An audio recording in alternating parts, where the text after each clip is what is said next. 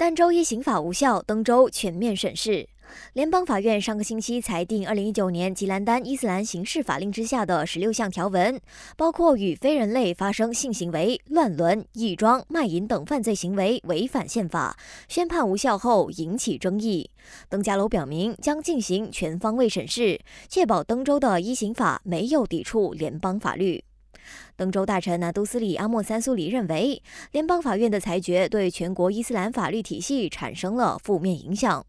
不过，马来西亚伊斯兰知识研究所否认国内的伊斯兰法受到挑战，因为联邦法院大法官在判词中说明，判决只是针对儋州议会制定的特定条文，无关伊斯兰法庭地位。接下来，他们会举办系列醒觉活动，将正确的资讯散播出去。农历春节期间，中国多地，包括上海、苏州、长沙，陆续发布重度空气污染预警。中央气象台预测，这个雾霾至少持续到今天才会逐渐改善。而各地的地方政府都把造成这次空气污染的矛头指向了燃放炮竹和烟火。加沙战火不断，以色列对南部城市拉法的袭击不断升级，也造成巴勒斯坦平民的伤亡数字不断增加。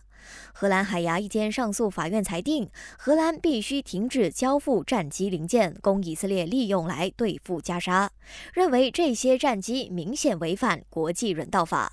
感谢收听，我是余文。